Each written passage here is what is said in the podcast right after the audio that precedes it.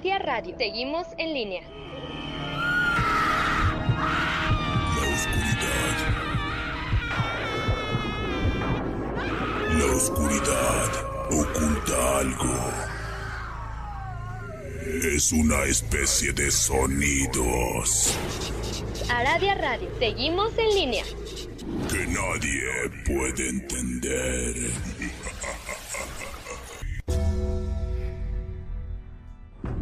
La hora del miedo es el momento en que la frontera del mundo de los vivos y de los muertos se difumina. Los fantasmas aparecen del otro lado y vuelven para deambular en la tierra. Así que estás advertido, estaremos abriendo portales prohibidos. No importa la hora que marque tu reloj. Estás escuchando la hora del miedo.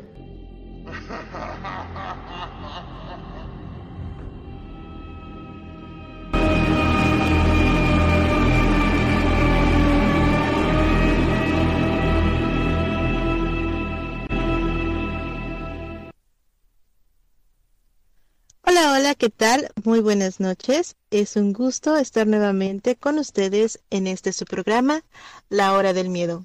En locución me presento, yo soy Luna Blackstone, transmitiendo completamente en vivo a través de Radio Radio, su radio paranormal. Por favor, ayúdenos a compartir el programa para llegar a más personas. Quiero recordarles que ya estamos en redes sociales y nos pueden encontrar en Facebook y en YouTube como la hora del miedo.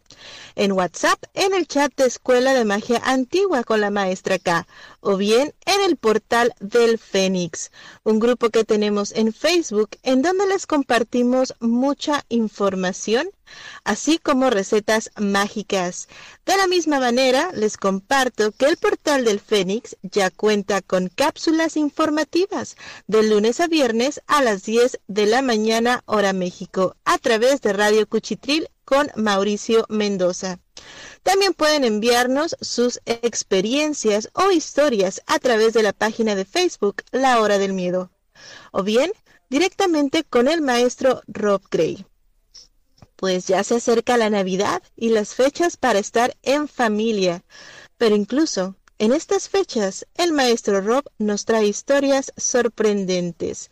Muy buenas noches, maestro. Bienvenido. ¿Cómo se encuentra? Muy buenas noches, muchas gracias Lonita y muy buenas noches a todos los que se encuentran con nosotros en este día. Así es, les recordamos que el programa es patrocinado por la Hermandad K y está bajo la producción de Mauricio Mendoza. Todos pensamos que en estas fechas son simplemente de amor y de felicidad, pero existen criaturas oscuras, las cuales nos acompañan incluso en estos días. La historia de hoy describe un personaje maquiavélico que hace que nuestras navidades no vuelvan a ser iguales. Adelante, maestro Rob, con la historia de esta noche. Gracias Lunita. Efectivamente, se acerca la Navidad y con ella la magia, cosas buenas, regalos, convivencia familiar. Pero ¿qué es la Navidad? Todo es bueno, o hay algo de oscuro en esta festividad tan arraigada en el mundo entero. Y es que muy poco sabemos que hay una criatura que sale en estas fechas para llenar de miedo la Navidad. Pero primero tenemos que regresar en el tiempo. Es 5 de diciembre del año 1774 y estamos en la ciudad de Viena, en Austria. La gente se prepara para recibir la fiesta del Yule y todo muy bonito. Las casas de madera, estas cabañas creadas para mantenerse caliente en la época del año. Como son tierras vikingas, esto está lleno de nieve y la gente está muy feliz porque San Nicolás, que era un obispo cristiano de ascendencia griega, llegará para poder premiar a todos los niños que se portaron bien en el año. Para poder recibir un regalo, los niños tenían que dejar un zapato con comida fuera de su puerta, que el obispo cambiaría por un regalo, un juguete o cualquier otra cosa. Y según lo que se decía, era que esto se podría convertir incluso en oro. Todos recibirían un regalo en estos zapatos, pero hay uno en especial, un niño que lo llamaremos Thomas. Y es que este niño nunca le hace caso a sus padres.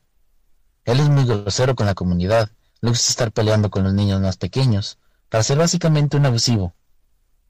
Él hace todo lo que quiere, no hay nadie que lo controle. Y él, claro, no espera que a San Nicolás le deje algo más. Él planea que inclusive no llegue al pueblo para que nadie tenga ningún regalo, arruinarles esta festividad, ya que el 6 de diciembre es el día que siempre llegaba a ese pueblo. Así que el niño se adentra al bosque para poder asustar a la carreta en la que venía el obispo. Él planeaba asustar a los caballos para que se dieran la vuelta y así terminar con la festividad. Pero pronto se da cuenta que él no está solo. Eso creía al principio. Y es que en este tipo de lugares la nieve te puede avisar de que hay alguien acercándose.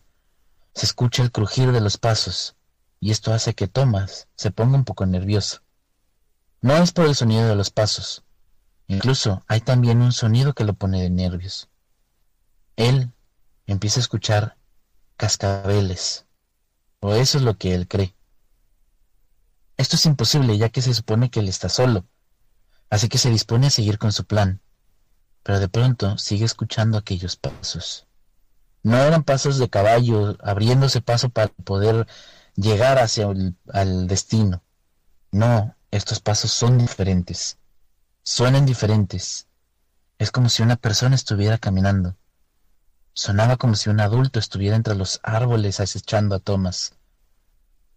Este voltea y comienza a mirar que algo se mueve entre las sombras. Es algo bastante alto, está cerca de dos metros. Demasiado alto para ser un adulto. Este se mueve con mucha agilidad. Él cree haber visto un traje rojo malgastado, como si nunca se hubiera cambiado de ropa, como si viviera en las calles. Pero sigue escuchando el tintineo de aquellos cascabeles.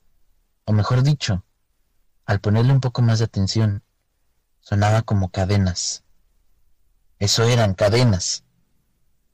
Él comprendió el peligro y salió corriendo, pero en el camino se encontró dos criaturas que solamente podrían haber salido de sus peores pesadillas.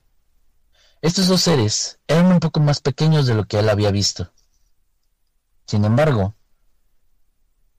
algo bastante curioso estaba en ellos. No era aquella mancha roja que había visto. Estos pequeños criaturas vestían de verde. Su piel era demasiado oscura, era más parecida a la obsidiana. Sus dientes eran demasiado puntiagudos en todos ellos, y sobre todo tenían los ojos de color rojo. Esto no podía ser humano. Eso tenía que ser demonios, o al menos eso es lo que pensó Thomas.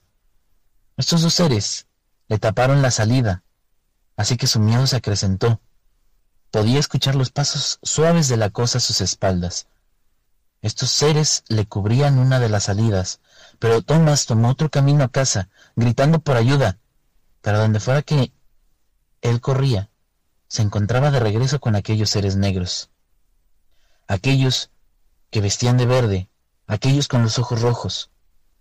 Cuando de pronto escuchó las cadenas, y éstas ya se encontraban básicamente detrás de él. Muerto de miedo, Tomás giró poco a poco la cabeza. Lo que vio era el monstruo más terrorífico que no podría haber salido ni de sus peores pesadillas, ni siquiera de la imaginación. Tomás lo vio de cabeza a los pies. Notó que esto no era humano. Las orejas Parecían a los cuentos de los elfos, con puntas al final de ellas.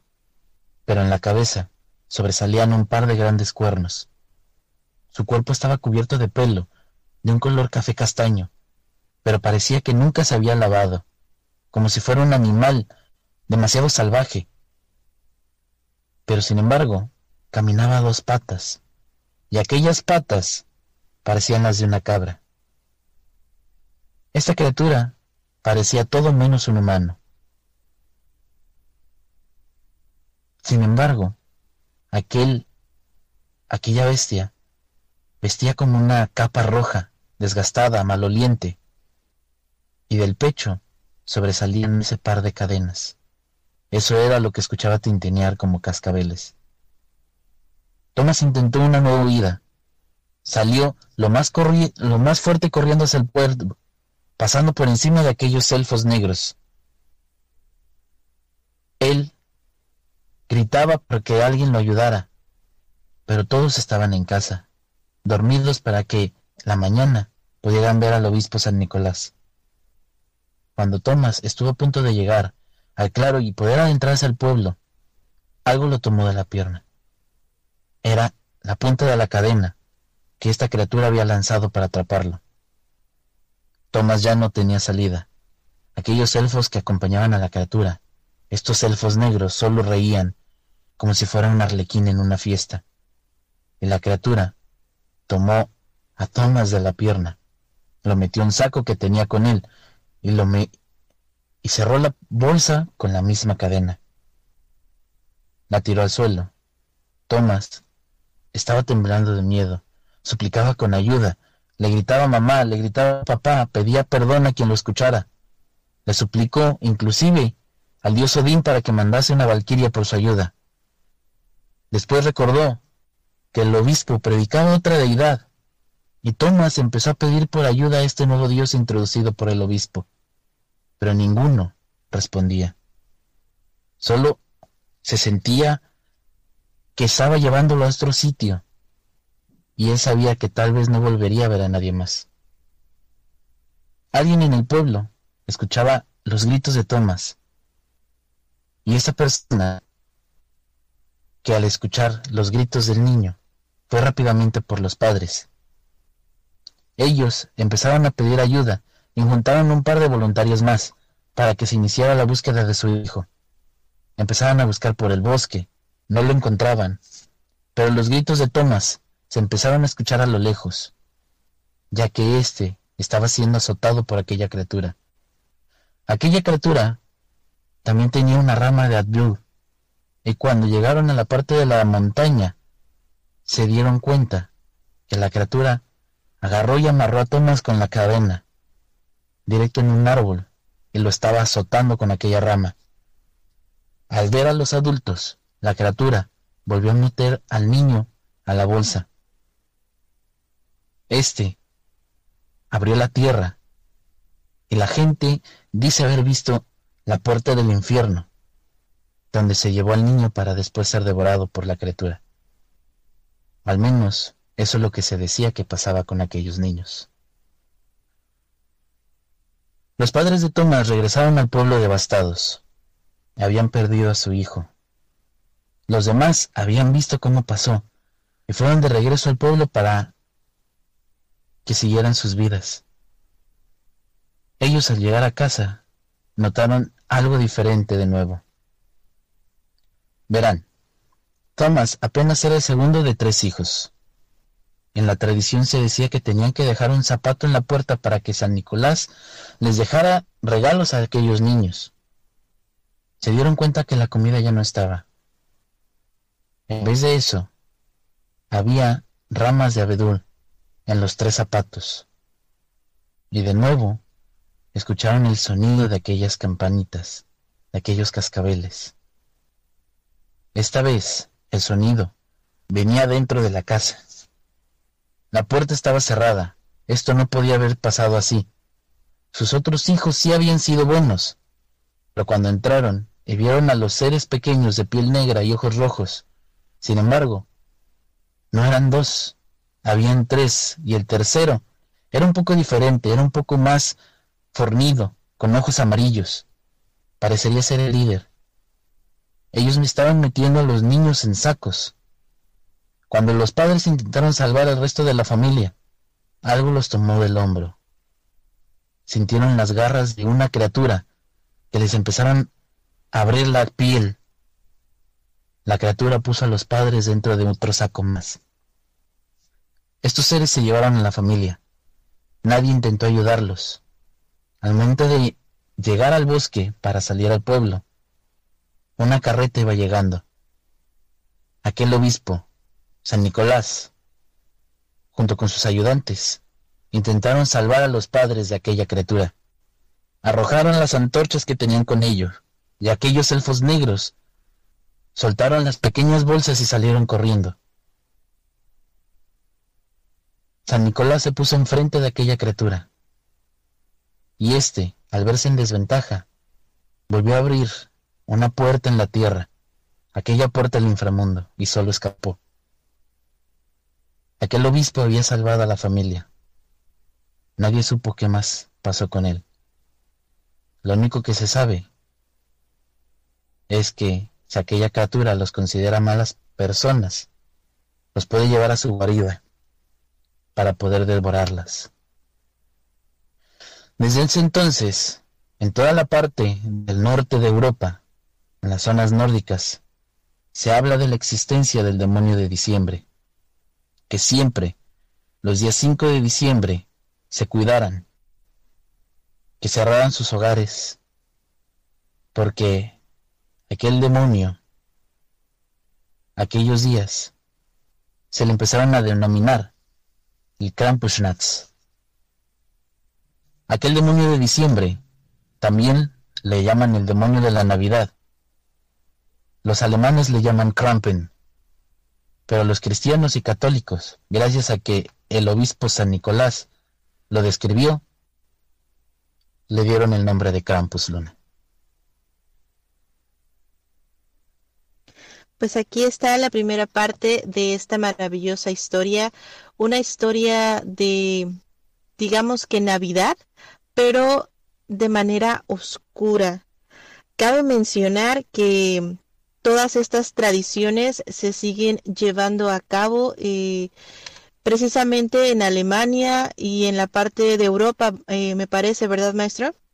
Normalmente se sigue llevando una tradición. De hecho, el 5 de diciembre tienen algo llamado el Krampusnacht, que mucha gente se disfraza de este demonio, de Krampus, para espantar a la gente que se encuentra en las calles en esos momentos.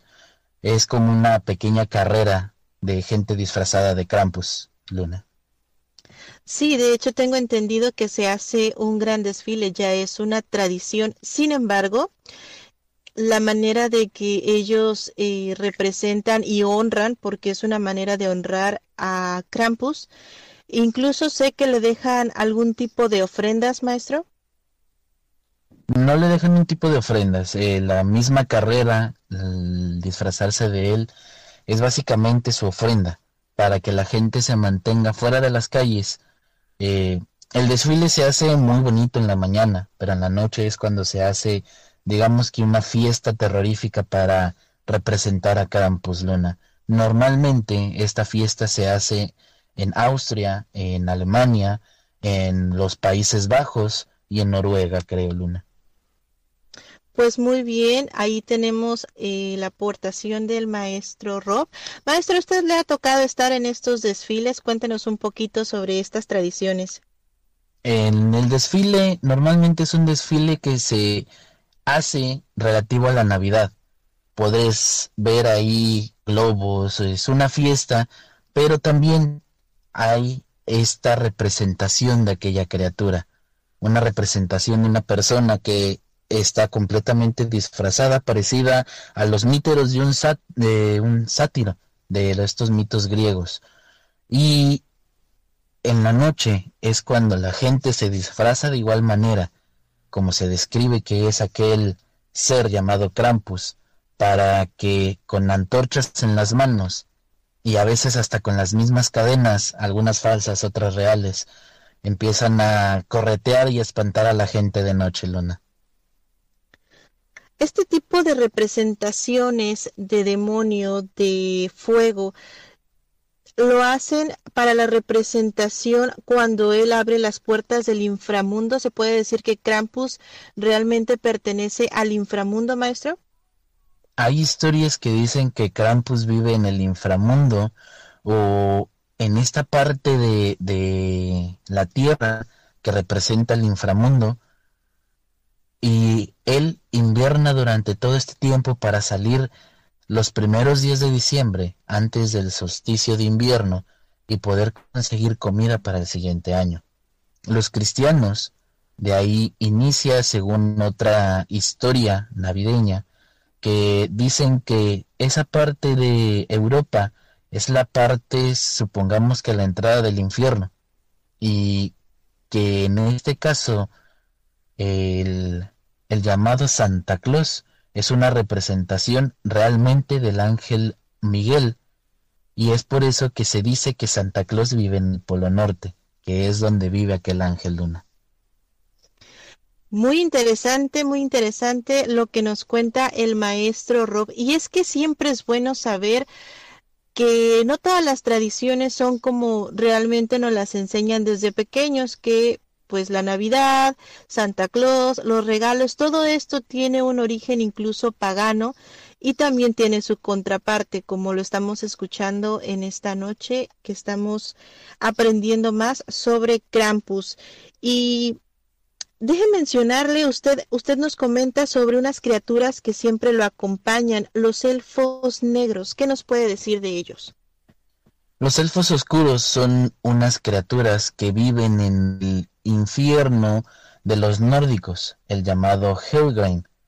Y estos elfos negros siempre ayudan a Krampus, ya que se supone que, como ser un país nórdico, estas puertas infernales no son al infierno que nos pintan del lago de fuego y no es el infierno donde viven los demonios infernales. Este infierno es el de la mitología nórdica, Luna. Muy bien, entonces digamos que Krampus, los elfos oscuros, el obispo San Nicolás, todo esto tiene una relación y vendría siendo una contraparte de lo que conocemos ahora como Santa Claus, digamos que sería la parte mala, algún tipo de familiar. Eh, mucha gente le ha llamado el hermano malvado de Santa, pero Santa Claus no existe. Es un invento creado por las leyendas, juntado con la mercadotecnia de, de la gente, para crear aquel ser bonachón llamado Santa Claus. Realmente Santa Claus es una mezcla del obispo San Nicolás y de mm, un hombre que también le gustaba ayudar a la gente que le llamaron Papá Noel. Y con esta mezcla de los dos crearon el personaje de Santa Claus Luna. Pues ahí lo tenemos. Estamos a punto de irnos a un pequeño corte, pero vamos a retornar para continuar con esta sorprendente historia que nos comparte en esta noche el maestro Rob. Regresando, nos va a contar más sobre el obispo San Nicolás y sobre todas las tradiciones que envuelve esta criatura Krampus. Así que no se muevan. Regresamos en un minuto a este su programa, La Hora del Miedo.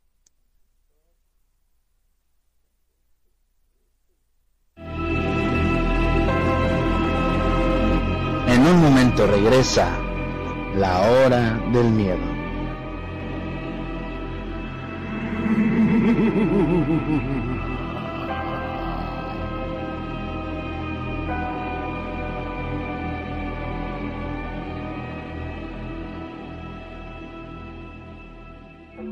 Fentanilo, heroína, cocaína, piedra, cristal no importa qué droga química te metas, de todas formas te destruyes.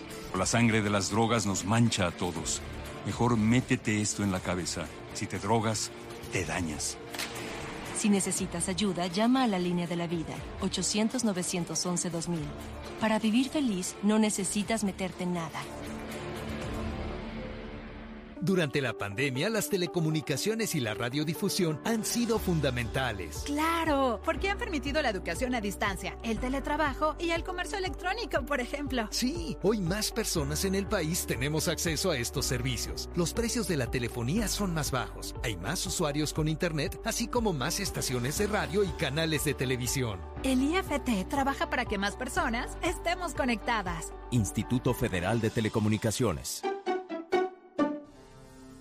Son tiempos de contingencia. Hay que quedarse en casa para proteger tu salud y la de todos. Sigue estos sencillos consejos para mantenerte sano. Aliméntate de manera saludable. Limita el consumo de alcohol y de bebidas azucaradas. No fumes. Haz ejercicio. Convive con tu familia. Comparte las labores de la casa. Escucha música, lee y juega con tus hijos. Para más información visita coronavirus.gov.mx. Y quédate en casa. Gobierno de México. Ya regresa la hora del miedo.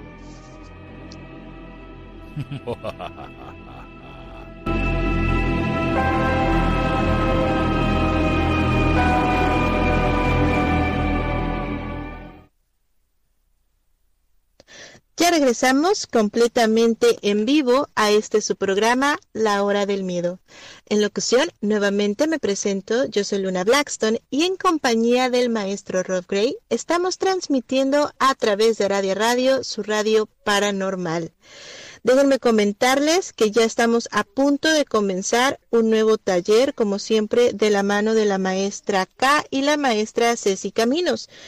En esta ocasión el taller es de Año Nuevo y les vamos a compartir rituales de prosperidad y obviamente pues de Año Nuevo. Este taller inicia a partir del 27 de diciembre.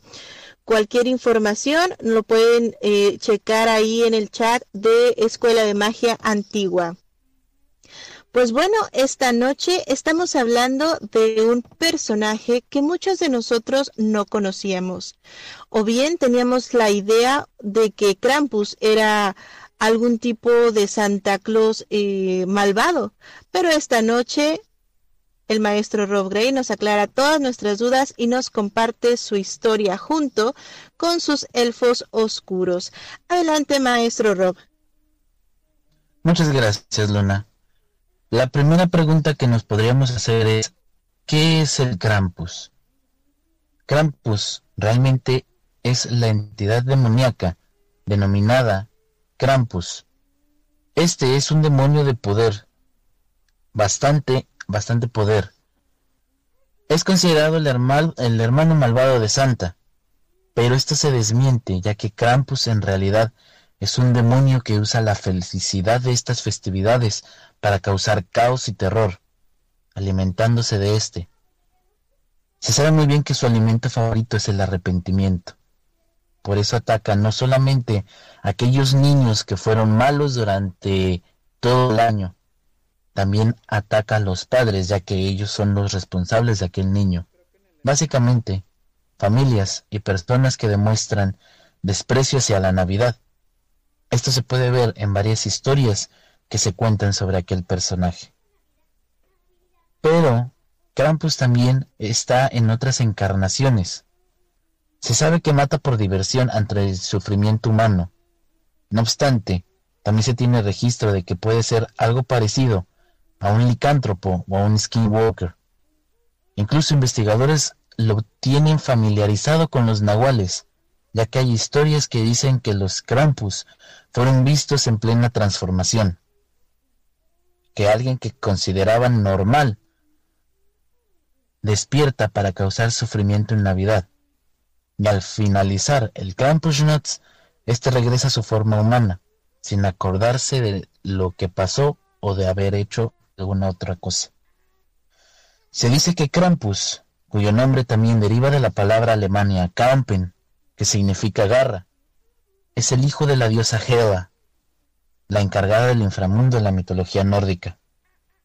Se dice que esta, esta bestia legendaria también comparte algunas características físicas con criaturas de la mitología griega, tal como los sátiros y los faunos.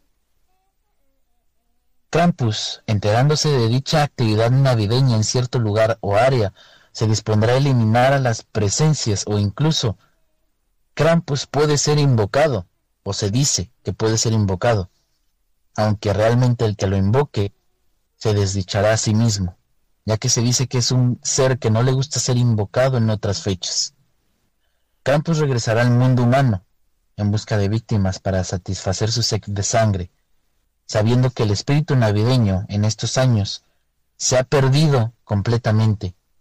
Siempre él deja un superviviente para que se siga recordando la existencia de esta criatura o de esta entidad. El Krampus es sangriento, es sádico, él ama su trabajo y como una criatura demoníaca, absorbe y se alimenta de los sentimientos, de las sensaciones malignas en los humanos. Y cuanto más peor sea aquella persona, más delicioso se vuelve para él. Un sentimiento de profundo arrepentimiento, de desperdiciar algo tan bello con la Navidad, y por la culpa de los seres queridos de estas personas siempre les satisface. Aún así, con tal de hacer daño, él asesina de manera brutal. Simplemente le gusta hacer lo que nació para hacerlo. Viaja por aldeas, pueblos y ciudades para que nadie olvide el terror que él puede causar. El campus se dice que es de gran poder cuyo peligro mayor se debe a empezar a horrorizar la realidad. Este puede transformar cualquier cosa que sea beneficioso para él. Él puede hacer, en varios relatos, se cuenta que esta criatura transforma la felicidad en miedo. La referencia de manipulación parcial de la realidad. Esto indica que puede modificar la realidad, pero sus habilidades mágicas hace que pueda hacer cosas más terribles. Dar vida a objetos inanimados, ejemplo, juguetes, o incluso varios secuaces creados por él mismo. Se dice incluso que las leyendas de los hombres de nieve que cobran vida son producto de la habilidad de Krampus de darle vida a los objetos inanimados. Este solo dura por un momento, ya que consume gran parte de su energía, que después recuperará si hace el suficiente miedo, el terror y el arrepentimiento, que es el sentimiento más grande y parte de la dieta de este ser brutal y peligroso. Krampus es capaz de abrir portales internos a la Tierra, hacia una dimensión desconocida donde se alojan sus secuaces, los elfos oscuros que están a su servicio y harán todo lo que su amo pida. No se sabe el número de cuántos son, pero debido a la naturaleza de éste se piensa que son ejércitos completos de elfos oscuros. Los portales infernales aparecen donde Krampus lo desee. Incluso se dice que puede crear temblores y aberturas en la tierra. Hay muchos relatos que cuentan que Krampus puede abrir portales al inframundo, pero no es el infierno que todos conocen.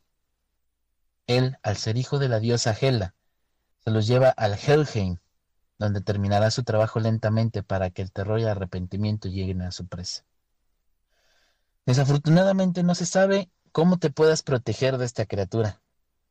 La única manera que podrás protegerte de él es que se canse y solito regrese al Helheim o que decida que no eres más su presa. Nadie que cuente la historia ha sobrevivido porque se enfrentó a él. Sobreviven solo porque él se cansó o porque quiere que sea su vocero y no olviden que él existe. Así se riega el terror, que es lo que le da sabor a su presa ya que en el siglo XII la Iglesia Católica hizo los esfuerzos más grandes para borrar el mito de Krampus. Esto se debe esencialmente a que las autoridades religiosas veían tanto su apariencia como sus supuestos hábitos tan demasiado cercanos a los de su diablo. El deseo de autoridad y de liberarse de Krampus continuó a lo largo de los siglos. Quizás aquellos católicos se encontraron en esta figura perturbadora, que era demasiado anárquica para sus gustos. Pero esto no detuvo que la leyenda viviera en el corazón de la gente en, los pueblos nórdicos. Poco a poco se fue regresando para seguir atormentando a quienes no se porten bien en Navidad. Cuando empezaron a cambiar hacia el nuevo mundo, ellos inclusive llevaron aquellas leyendas de Krampus.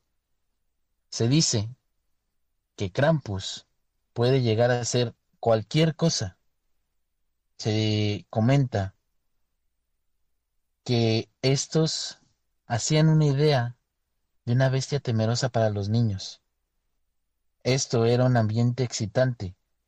Algunos decían que era una bestia, una mujer traviesa. Sin embargo, poco a poco se ha convertido en un deseo macabro, inconsciente que mucha gente tiene opuesto a la Navidad con la que uno crece. Hay muchas leyendas que cuentan que esta bestia ha ido experimentando tiempos modernos. Sabemos que el Krampus sigue siendo fuerte en Austria y en otros países como Alemania, Hungría, incluso llega a República Checa. Pero la interpretación moderna del mito toma una forma diferente en la carrera del Krampus. En estas celebraciones ruidosas de personas enmascaradas que salen a las calles vestidos con disfraces de Krampus, se logra ver algo más en algunos mitos creados desde Estados Unidos hasta el sur. Muchas de las ideas de varios criaturas que han pasado por Venezuela tienen una idea que el silbón es otra parte de Krampus. Se puede decir que en México le cambiaron el nombre y es el famoso Coco o el nombre del costal. En Estados Unidos le llaman Boogeyman. Sin embargo, todos nombran diferente a la misma criatura que es Krampus Luna. Pues ahí está la segunda parte de esta interesante historia, cómo una criatura tan terrorífica se puede, digamos que, comparar con incluso un nahual maestro. Sí, eh, se dice mucho, sobre todo hay leyendas de República Checa, que dicen haber visto la transformación de una persona común y corriente, un vecino, del mismo pueblo, que en medio de la calle se empezó a convertir en esta criatura, tal como se da el mito del nahual en México. Hablando de esta transformación, ¿qué, ¿qué es lo que sería necesario o a lo mejor no necesario, sino por qué tipo de situaciones tendría que pasar esta persona para que pudiera convertirse en un Krampus. ¿Tendría que ser descendiente de algo? Tendría que ser descendiente nórdico, ya que se dice que Krampus es básicamente uno de los hijos de la diosa Hela. Entonces, no creo que ya sea cualquier persona. No se sabe cuánto tiempo de vida pueda tener también un, un Krampus ya que se sabe que incluso demonios viven años, o gente del estilo licántropo o del estilo de los nahuales, tienden a durar más años que una persona normal y que para esto necesitas un tipo de ritual que va eh, pasando de generación en generación para mantener viva la tradición de la transformación luna súper, súper interesante. Y vamos a tocar la palabra que usted menciona ahí, ritual. Supongamos que, bueno, sabemos muy bien que solamente eh, Krampus se le puede dar vida o sale en estas fechas. Cualquier persona podría hacer un ritual de evocación o invocación incluso a Krampus. Existen leyendas de, son muy pocas de hecho, estas vienen de los Países Bajos, de lo que se le denomina Holanda. En aquel país son muy pocas las leyendas que dicen de los aventurados personas, estos aventurados hombres que invocaron a Krampus y lo único que hicieron fue ofrecerse a ellos como cena, Luna. Pues ahí tienen, eh, para que no intenten hacer algún tipo de ritual con Krampus, ya que como lo menciona el maestro, este demonio se alimenta principalmente del arrepentimiento y del miedo de las personas. Incluso menciona usted, maestro, que sin importar, él se alimenta de niños también. Su dieta principal es de niños porque ellos son los que, según al ser niños, pueden hacer mayor mal. Son los que más energía tienen en cuestiones de miedo y arrepentimiento, ya que pues básicamente los está torturando. Y esto genera que no solamente sea el niño, sino la familia completa, porque según las historias de Krampus, no solamente se lleva a los niños, los niños solamente es el inicio, también se lleva a los padres del niño, porque ellos no supieron educar a aquel niño, Luna. Pues ahí está una lección para las personas que somos padres para poder educar mejor a nuestros hijos y no pasar por una tradición como lo es esta. Hablando de tradiciones, usted menciona que, por ejemplo, aquí en Estados Unidos se le conocería a Krampus con algún personaje similar a, mm, al Boogeyman y incluso menciona al Silbón.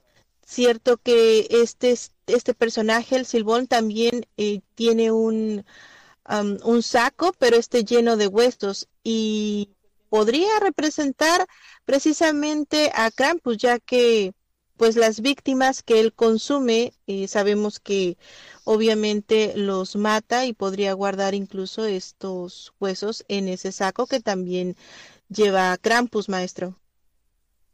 Sí, se dice que el silbón es un Krampus precisamente por el saco. Una de las características más grandes que tiene este demonio llamado Krampus es aquel saco o en otros países como en República Checa dicen que lleva una canasta, que es ahí donde pone a los niños para llevárselos a su guarida. Entonces es una parte de la leyenda que muchos hemos escuchado. Por ejemplo, los niños de Latinoamérica, de México, de algunas partes de esa zona, los atormentan diciéndoles si te portas mal, el hombre del costal te va a llevar. Lo que no saben es que aquel hombre del costal es Krampus Luna. Pues bien, ahí tenemos el comentario del maestro Rob. Es bien interesante cómo este tipo de criaturas, no importa si son nórdicas, si son del sur, del norte, de otros países, se relacionan unas con otras y al final terminan siendo este tipo de demonios, este tipo de seres del inframundo. Ahora bien, usted menciona que Krampus se lleva a toda la familia, pero antes de todo esto, ¿existe alguna marca que les deje a la familia? Eh, ¿Son familias al azar? ¿O bien estas familias son descendientes de algún tipo de, no sé, de nórdicos, por ejemplo, maestro? es cualquier persona. Desafortunadamente Krampus se rige como si fuera un juez y verdugo. Él decide quién se portó mal. De ahí es donde viene la leyenda de que Santa Claus si te portas mal te deja un carbón en el calcetín o en el zapato. No es un carbón. Se dice que el único aviso que deja es exactamente en la noche del 5 de diciembre, que es la noche más considerada de Krampus, en vez de dejarles regalos, este deja una vara de Abdul o de Abedul, que es el único indicio que ha sido marcado por ser este malo y que Krampus te va a casar, ya que esa misma vara la va a utilizar como látigo para castigarte y empezar su ritual de cena, Luna. Como usted nos cuenta en esta historia, no hay manera de protegerse de Krampus. Sin embargo, menciona que el arrepentimiento podría ser una de estas maneras de protegerse o de hacer que ya no los mate o simplemente Luna. El arrepentimiento es parte de lo que a él le gusta comer, Luna. Pues bueno, eh, desafortunado las personas que lleguen a pasar por este tipo de criatura, porque al parecer, pues es una muerte segura. Solamente si eres considerado para seguir con su voz, para que puedas pasar la leyenda de Krampus hacia otra persona, o que él mismo se canse. Si pongamos que lo único que puedes hacer es correr hasta que él ya no quiera más, pero para eso son sus elfos oscuros, para que él, que de por sí se dice tiene una gran velocidad y no puede ir tan fácilmente de él, también tiene la ayuda de aquellos elfos oscuros y es más fácil que te canses tú a que se canse él, Luna. Pues bueno, ahí está, ahí está la aportación del maestro sobre esta criatura llamada Krampus, sobre este este demonio llamado Krampus. Ahora bien, usted menciona que eh, por estas fechas se le conoce o se dice que él puede abrir, abrir portales, estos portales del inframundo, donde graciosamente, y lo voy a, lo voy a comentar así, graciosamente, en estas fechas hay muchos temblores por aquellas regiones, incluso por estas regiones, siempre, siempre hay algún tipo de suceso que incluyan algún tipo de temblor. ¿Esto tendría relación con la llegada de Krampus? Según las leyendas, sí, ya que normalmente se sienten temblores o se ven grietas en, en el suelo, en los cerros, en las montañas, y es exactamente donde se abre la puerta del inframundo para que él salga y empiece su ritual de cacería luna. Pues bueno, ahí está la señal si siente algún tipo de temblor sobre estas fechas, puede, puede ser la llegada de Krampus. Muchas personas ahora em, con este tipo de nuevas tradiciones, con toda esta información que ahora podemos encontrar en la red, en programas, no conocíamos, por ejemplo, a Krampus. Y muchas, muchas veces, incluso eh, puede decirse que en México comienzan una tradición porque la nueva generación pues ya no, ya está digamos que cansada de, de lo que generalmente se nos habla como es Santa Claus y este tipo de cosas y comienzan a hablar más de este tipo de personajes, de este tipo de demonios que ya son más aceptados en estas fechas. ¿Este tipo de energía alimenta a esta criatura, maestro? Realmente no es este tipo de energía lo que alimenta a esta criatura. El miedo, el arrepentimiento, el simple hecho de que sepas que va detrás de ti, es lo que realmente de esto se alimenta Krampus. Eh, él no importa si lo olvidas o no, ya que incluso durante el pasar de los años han intentado que la gente se olvide de Krampus. Como dije antes, desde el siglo XII, la Iglesia Católica intentó desaparecer la leyenda del Krampus durante mucho tiempo.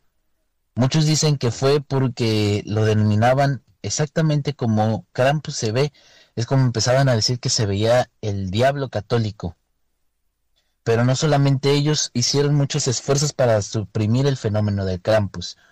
Otro ejemplo se hizo en los años 50, que el gobierno de Austria de la época imprimió un, un, folleto que tenía un mensaje en él y este decía, el Krampus es un hombre malvado.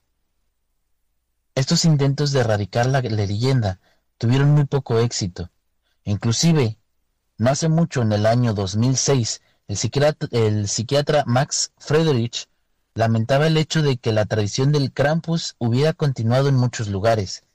Él comentaba, la imagen del Krampus está conectada con la agresión y el mundo está lleno de, maldad. No deberíamos añadir figuras que representen la violencia y el infierno. Así hacían que el mito de Krampus fuera haciéndose más pequeño, pero durante el siglo XIX se empezaba a ser más fuerte todavía. Los austraquios habían comenzado a intercambiar incluso tarjetas de Navidad que decían saludos de Krampus. Y esta era para que fuera una bestia más temerosa para los niños. Esta bestia normalmente la utilizan en cuentos y seguimos escuchando aquellos cuentos. Le cambian el nombre, pero se, se sigue hablando de la misma entidad.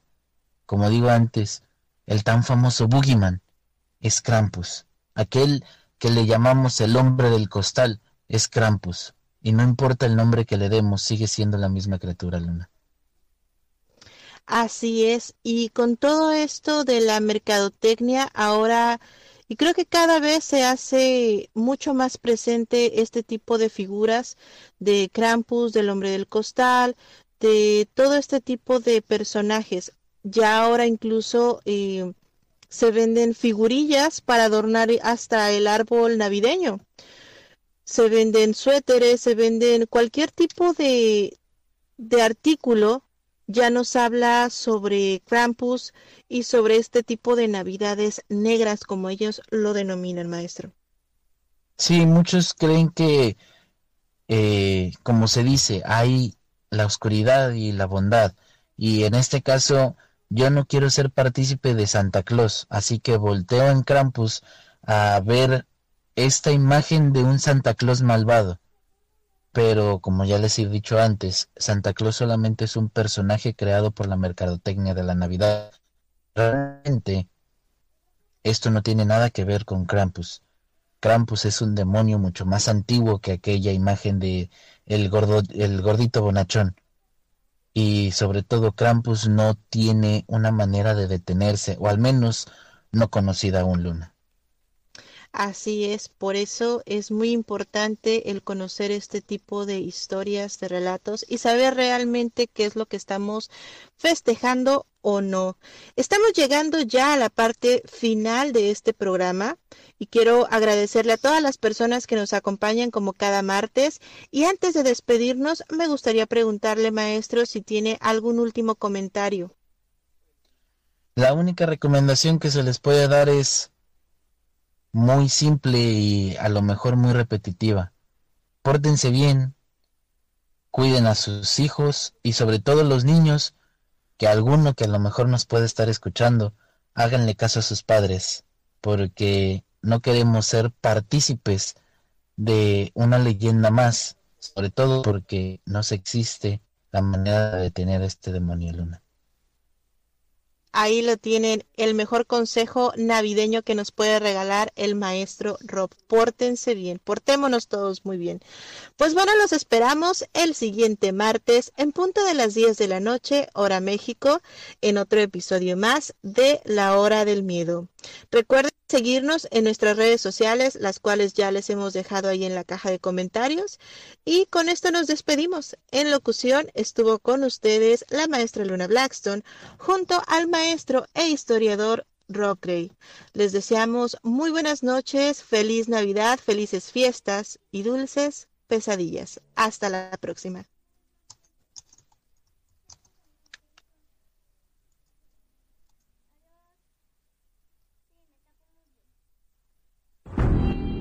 Este fue tu programa, La Hora del Miedo. Los esperamos en la siguiente emisión.